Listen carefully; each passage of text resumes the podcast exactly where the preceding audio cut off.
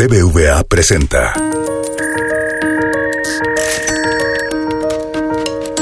Peras y manzanas con Valeria Moy.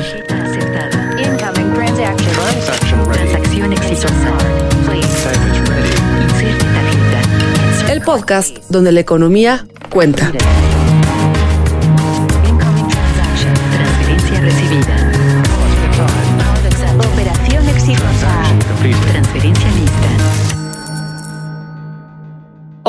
Bienvenidos a un nuevo episodio de Peras y Manzanas, al primero del año. Así que antes que nada, muy feliz año. Espero que este año esté lleno de cosas buenas para todos los que nos están escuchando. Hoy quisiera hablar con ustedes sobre dinero, o quizás más bien sobre un nuevo tipo de dinero. El dinero, nos enseñan a los economistas, es cualquier activo que usamos para hacer transacciones. Puede ser, desde luego, billetes y monedas, que es a lo que estamos más habituados, pero también nos enseñaron en algún momento en el colegio que pueden ser semillas de cacao, pueden ser cubos de sal, de hecho de ahí viene la palabra salario, pueden ser plumas de quetzal y pueden ser, bueno, un montón de ejemplos a lo largo de la historia y a lo largo de, los diferentes, de las diferentes regiones del mundo. Tenemos infinidad de ejemplos de activos, de cosas que se han utilizado como dinero. El dinero tiene una función principal. La principal función del dinero es que podamos hacer transacciones con él. Tiene más funciones. Debería de servir el dinero, lo que sea que escojamos como dinero, el activo que escojamos co- como dinero, tiene que servir como unidad de cuenta, es decir, que puedas poner los precios de tu economía, los precios de los bienes y servicios de tu economía en esa unidad, es decir, que lo puedas poner ya sea en pesos, pero que también lo pudieras poner en semillas de cacao o en cubos de sal o en plumas de quetzal. Tiene que tener otra función que es que nos debe de servir para tener un sistema crediticio, que podamos dar créditos y recibir pagos en ese activo. Y una función muy importante también es que sirva como depósito de valor. Pero la principal función del dinero es la primera, que sirva para hacer transacciones. Eso nos enseña. Si para si el activo que escogemos como dinero no sirve para hacer transacciones, no te lo aceptan en una tiendita, entonces no se consideraría dinero. El dinero que usamos hoy en día es dinero fiduciario y pues la palabra, la etimología de la palabra, quiere decir que es dinero que está basado o está respaldado por la confianza, fiducia. Más que otra cosa, el dinero que usamos en estos días no tiene un valor intrínseco en, sí mismo. O sea, el billete de, no sé, 100 pesos no vale mucho como papel, vale poco como papel, pero sí vale 100 pesos. Es decir, ese billete, el respaldo de ese billete es la confianza que tenemos, que tiene todo el sistema económico en que ese billete funcione como dinero. La confianza que tenemos en que el billete de 100 pesos valga 100 pesos, te sirva para hacer transacciones por 100 pesos. Así, a lo largo de la historia hemos visto diferentes tipos de dinero y por supuesto que esto sigue evolucionando, no es como que ya se haya terminado la evolución del dinero. Hace algunos años empezamos a oír cada vez más sobre las criptomonedas y ya solo el término quizás nos asusta a unos, a otros no tanto, a otros más osados los asusta menos y hasta los divierte. Estas criptomonedas, bueno, son monedas digitales, pero una moneda digital genera muchas dudas que no necesariamente han sido resueltas para la mayoría de nosotros, que no entendemos exactamente cómo funcionan. Y para platicar sobre el tema, sobre las criptomonedas, sobre su historia, su uso, el día de hoy nos acompaña Daniel Vogel, cofundador y presidente de Bitso, y que si alguien le sabe este tema es Daniel. Así que Daniel, muchísimas gracias por acompañarme, bienvenido, feliz año. Y va de nuevo va la primera pregunta, ¿qué es una criptomoneda? Muchas gracias, Valeria. Primero que nada, feliz año y gracias por tenerme aquí. Mira, yo creo que hablaste del dinero y creo que cada cosita que dijiste podría ser algo que podemos desmenuzar muchísimo y sería interesante algún día hacer el experimento de agarrar cada, casi cada enunciado que dijiste y comparar cómo se, cómo se compara el dinero fiduciario eh, con las criptomonedas, porque yo creo que hay ciertas características de las cuales hablaste, en donde las eh, monedas fiduciarias pueden tener unas ventajas hoy en día, pero donde es muy claro que las criptomonedas poco a poco han ido ganando terreno. Pero para responder tu pregunta, la primera criptomoneda es Bitcoin, entonces siempre es muy fácil empezar por ahí. Y la gran invención de Bitcoin es que logra hacer una transferencia digital de valor entre personas sin tener sin, requerir tener una entidad central que valide esa transacción, sino que lo hace con una red completamente descentralizada en donde nadie es juez y parte más que las reglas del sistema y donde todos los participantes saben a priori cuáles son las reglas del sistema. Eso lo que te permite es, por primera vez en, 2000, eh, en 2009, se hace la primera transferencia digital de valor donde no hay una entidad centralizada. Y esto trae muchas ventajas muy importantes porque permite al, se, se, está generando todo un sistema económico montado arriba de esta tecnología, de la misma manera que en los noventas se empezó a generar todo un sistema informático montado sobre una red descentralizada de información llamada el Internet. Hoy en día, muchos años después, podemos ver el impacto que tiene los sistemas de libre acceso, donde cualquier persona puede innovar arriba de esos sistemas.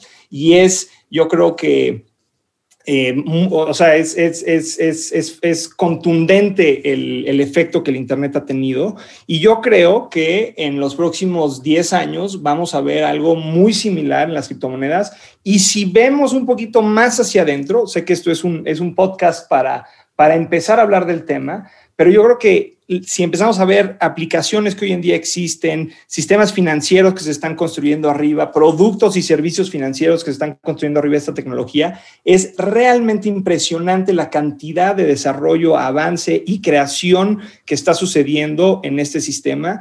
Y, no, no, tardas mucho en ver que se está desarrollando algo eh, que va a fundamentalmente cambiar el, eh, cómo conocemos los sistemas de pago y, y el mundo financiero eh, actual.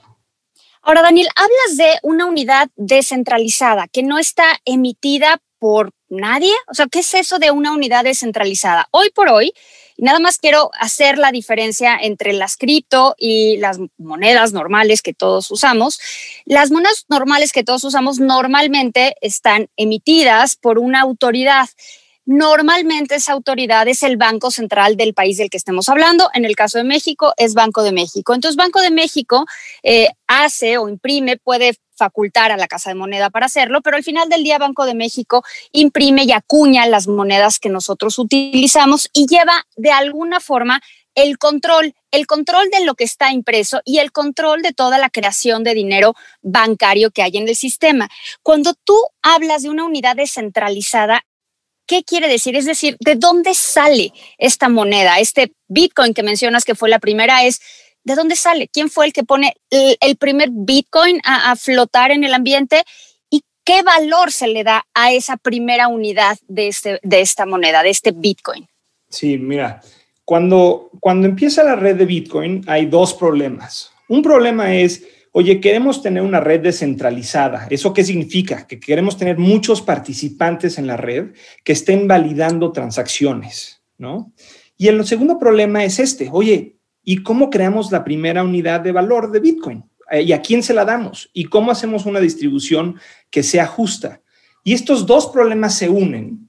Y entonces lo que sucede es que si tú pones ciclos computacionales, básicamente donas ciclos computacionales a la red para procesar transacciones, entras a una lotería que en promedio se corre cada 10 minutos, en donde tu probabilidad de ganar nuevos bitcoins que van a ser emitidos depende de la cantidad de ciclos computacionales que tú le estés dando a la red dividido por la cantidad total de ciclos computacionales que todos los participantes le están dando a la red. Es como cada ciclo computacional que tú le estás dando a la red, es como comprar un boleto de la lotería y se emiten cuántos ciclos computacionales hay de todos los participantes de la red y cada 10 minutos, se, en promedio, se emiten nuevos bitcoins. Entonces se unieron Pero ¿quién los emite? ¿Quién los emite? Porque si me dices, se van a emitir los nuevos billetes de mil pesos, yo sé que los emite Banco de México.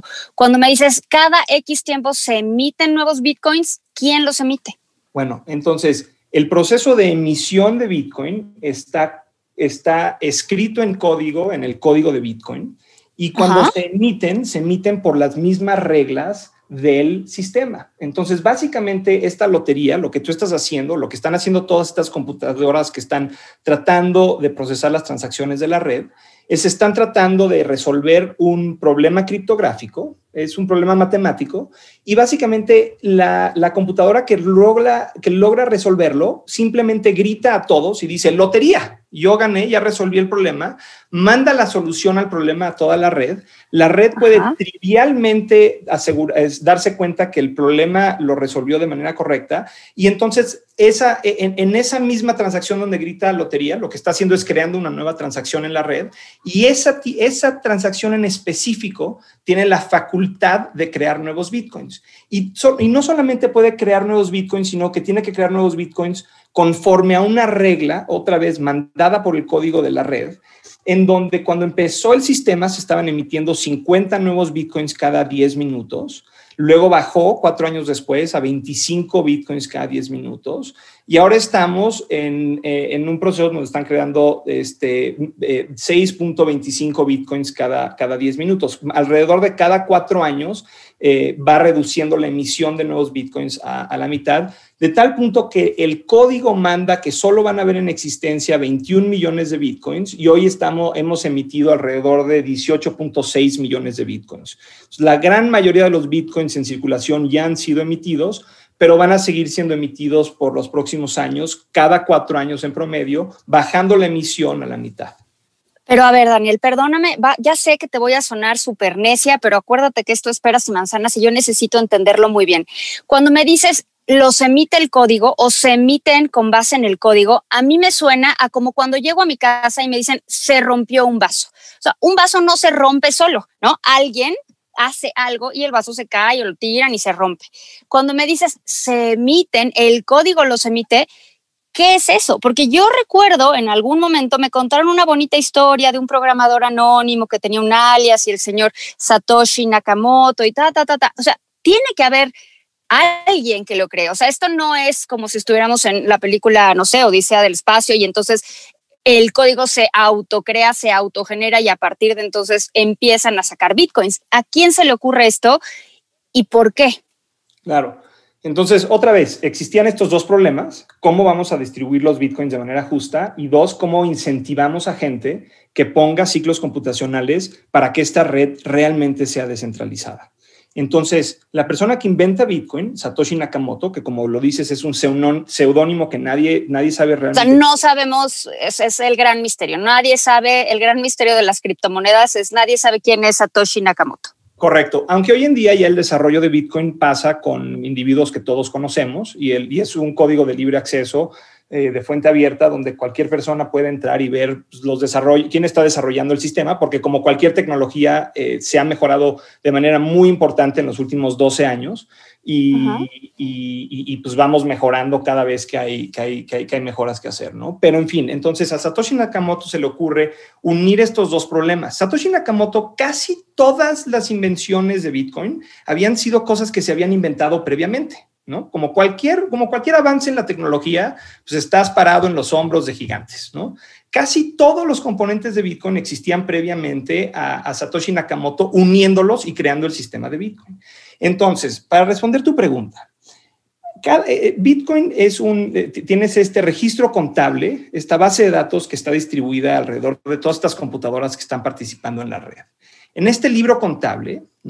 Cada 10 minutos cierras los libros como, como, las empresas a final de año agarran y cierran los libros contables y dicen, bueno, esto es lo que pasó en 2020, ¿no? En Bitcoin se hace eso cada 10 minutos. Se agarran todas las transacciones que han ocurrido y se hace un cierre.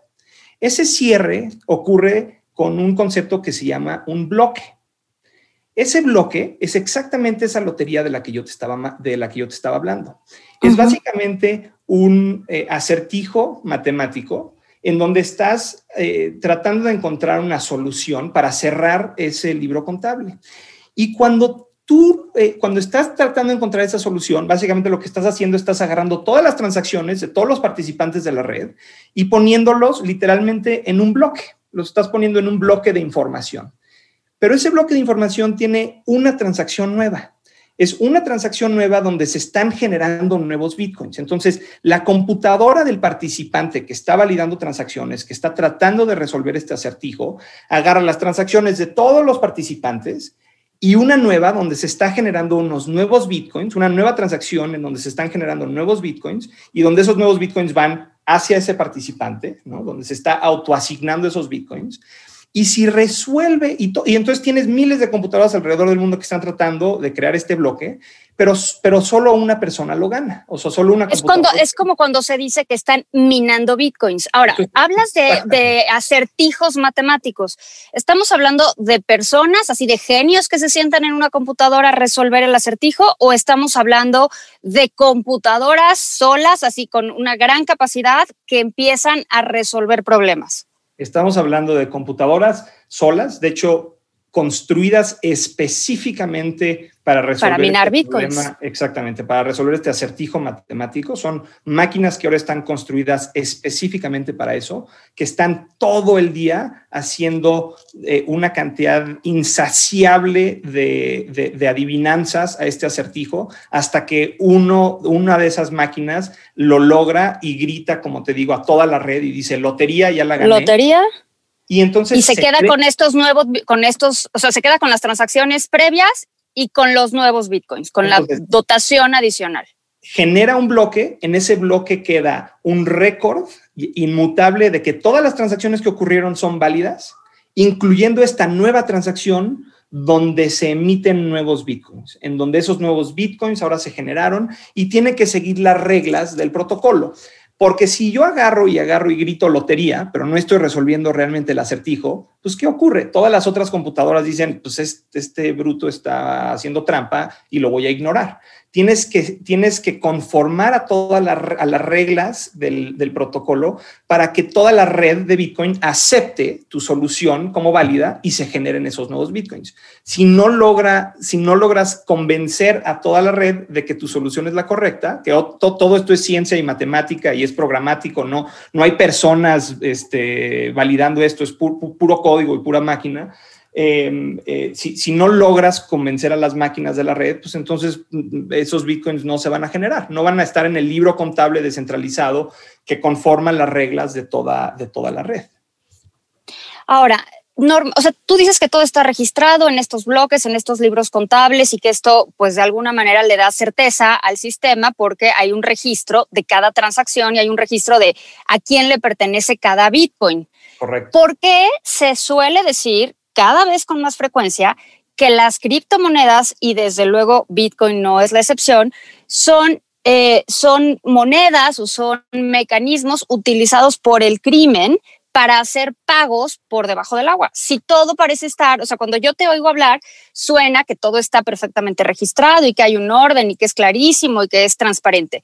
¿Por qué entonces oímos una versión distinta de, pues, narcotráfico o cosas todavía más horribles que se pagan o se hacen transacciones con esta moneda. Mira, la cantidad de, huellas digitales que dejas cuando transaccionas en Bitcoin es enorme. Eh, y yo te diría que esto que tú oyes en los medios, que es, es totalmente una falta de información. O sea, ¿es falso? Así es, tal cual podríamos decir, ¿es falso? ¿Las transacciones prefieren hacerse en efectivo? O, sea, si tú ves la cantidad de transacciones ilícitas que ocurren en Bitcoin, lo comparas con la, transacción de, la cantidad de transacciones ilícitas que ocurren en efectivo, el efectivo, claro que es el rey de las transacciones ilícitas, es el sistema menos rastreable que existe. Claro, en el mundo. no deja huellas, ese sí no, deja absolutamente huellas. ¿no?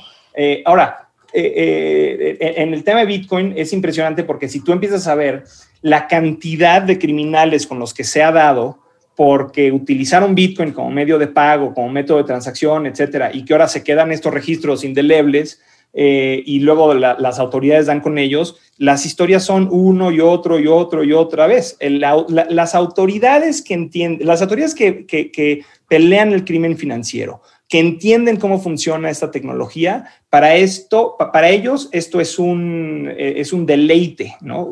Por, por la cantidad de trazabilidad que, que existe.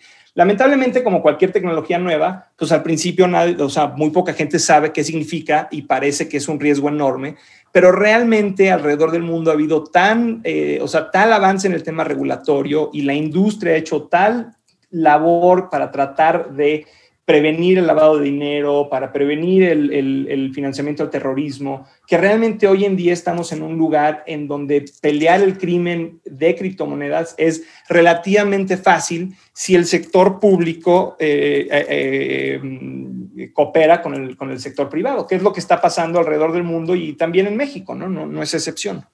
Bueno, a ver, ahora tengo dos últimas preguntas. La primera es, hemos estado viendo últimamente que el Bitcoin alcanza valores eh, récord, ¿no? Y sube y sube de valor.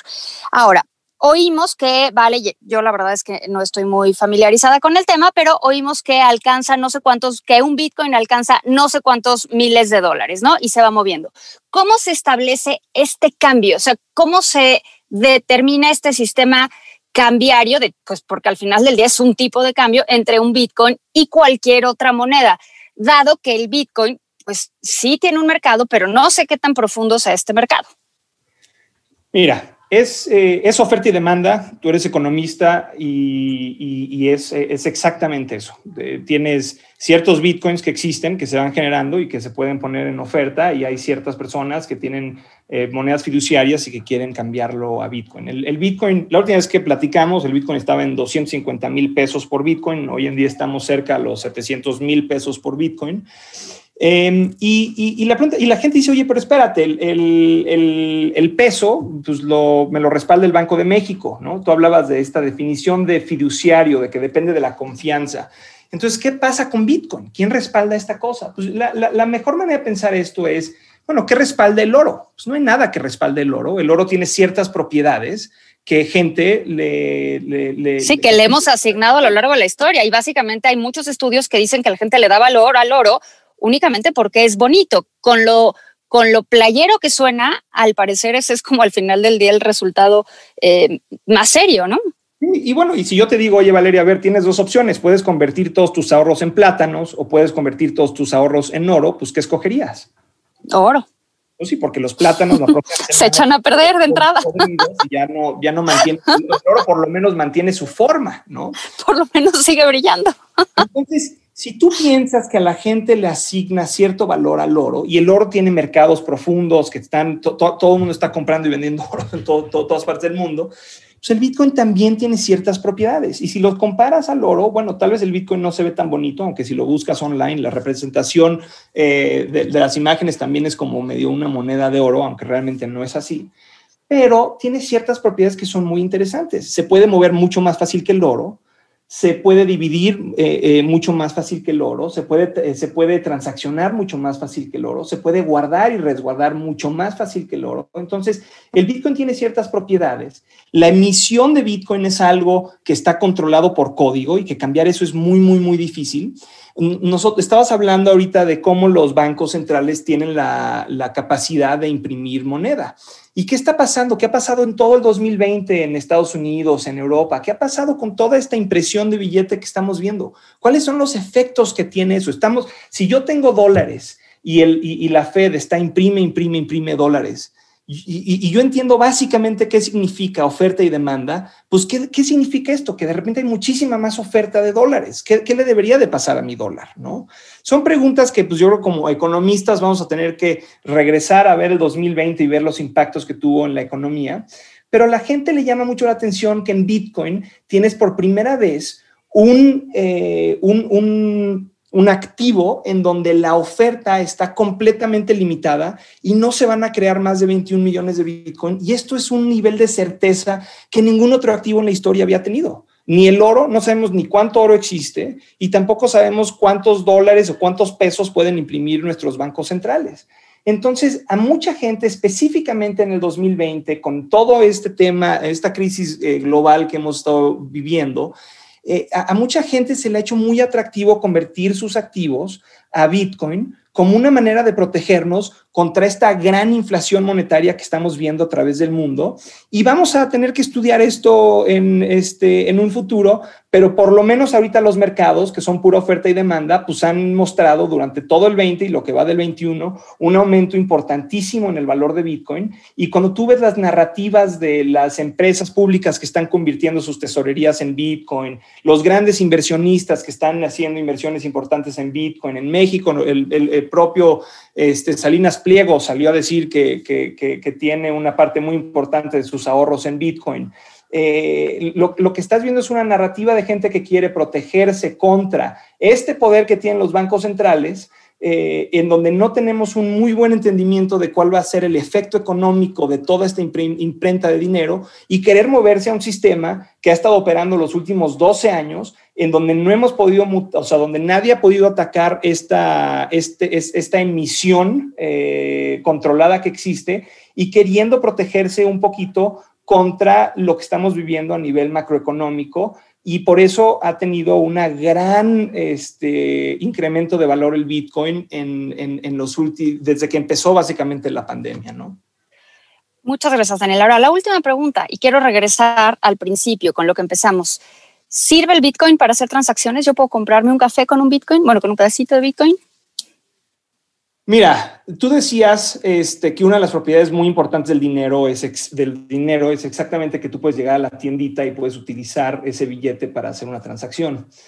Eh, yo, yo, diría que eh, eso es cierto, pero tú agarra tus pesos y, vete a Alemania y trata de utilizarlos en cualquier tiendita y, este, y yo creo que nadie te va a aceptar esos pesos tendrías que cambiarlo a los euros que utilizan en, ese país. Y creo que lo, mismo sucede en, a cualquier otro país que te, vayas, ¿no? Si te vas a Brasil, si te vas a Argentina, etc. Entonces, hoy en día, eh, si, utilizamos eso como una, como, como una manera de medir qué tan bueno es el Bitcoin como un método de pago, pues no, en las tienditas de México es poco aceptado, aunque hay diferentes lugares en donde lo aceptan. Pero si te metes al Internet, donde crece esta tecnología, encuentras un sinfín de cosas que puedes comprar con Bitcoin, desde juegos, productos, servicios. Eh, entonces, no puedes hoy en día en México comprarte un, café este, en, la mayoría de los lugares donde venden café pero, eh, pero sí puedes acceder, a cientos de productos que puedes encontrar online y en otras jurisdicciones en el mundo, Japón, Estados Unidos, eh, Europa, hay muchos lugares en donde realmente aceptan Bitcoin eh, y otras monedas, otras criptomonedas como método de pago. Y esto es algo que pues, solamente va creciendo, ¿no? Va creciendo año con año y, hay eh, muchos avances tecnológicos que, han prevenido que esto crezca más rápido y que se están solucionando. Eh, entonces, yo creo que en, que en la próxima década vamos a ver un cambio muy, muy importante y me daría muchísimo gusto en algunos años, pues platicarlo otra vez contigo y ver cómo Oye, y ver cómo nuestros hijos usan Bitcoin, ¿no? Para hacer transacciones mucho más normalmente que lo que nosotros podríamos hacer. Bueno, tú no, pero yo sí. ¿No? para, para, mí, eh, yo te diría que si yo tengo una meta en, en, en mi vida es que mi hijo me vea como agente completamente extraño cuando le tenga que contar que habían estas cosas. que había pozos, que había billetes. y que nadie sabía cómo partirlas y que a veces la gente no tenía cambio y que te las robaban en el metro y bla, bla, bla, bla, bla. Eh, y para mí eso es, un poquito como mi meta como, como persona. Este, y creo que vamos avanzando mucho en ese sentido, pero todavía hay un camino muy largo que recorrer. Pues muchísimas gracias, Daniel. Muchísimas gracias por la plática. Muy feliz año. Y bueno, sigamos platicando porque hay muchísimo interés en el tema de criptomonedas. Y sinceramente, yo, por más que me lo explicas, soy lenta para entenderlo. Entonces, me gustaría platicar contigo más para que le fuera un poquito entendiendo un poquito más poco a poco. Muchísimas gracias, Daniel. Muy feliz año. Igualmente, chao. Hasta la próxima. BBVA presentó.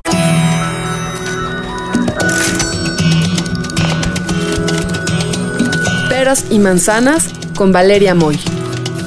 Dirección y conducción del programa Valeria Moy.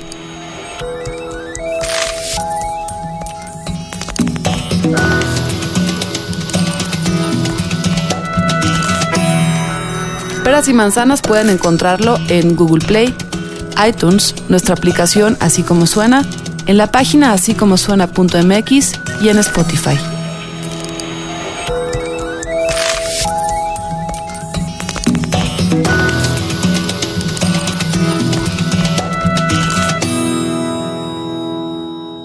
Gustó Peras y Manzanas? Escucha todos nuestros demás podcasts. Puedes escuchar las historias que hacemos en Así Como Suena. Puedes reírte con Gis y Trino en La Chora Interminable. Búscanos en así como en Spotify, en iTunes y en Google Podcast.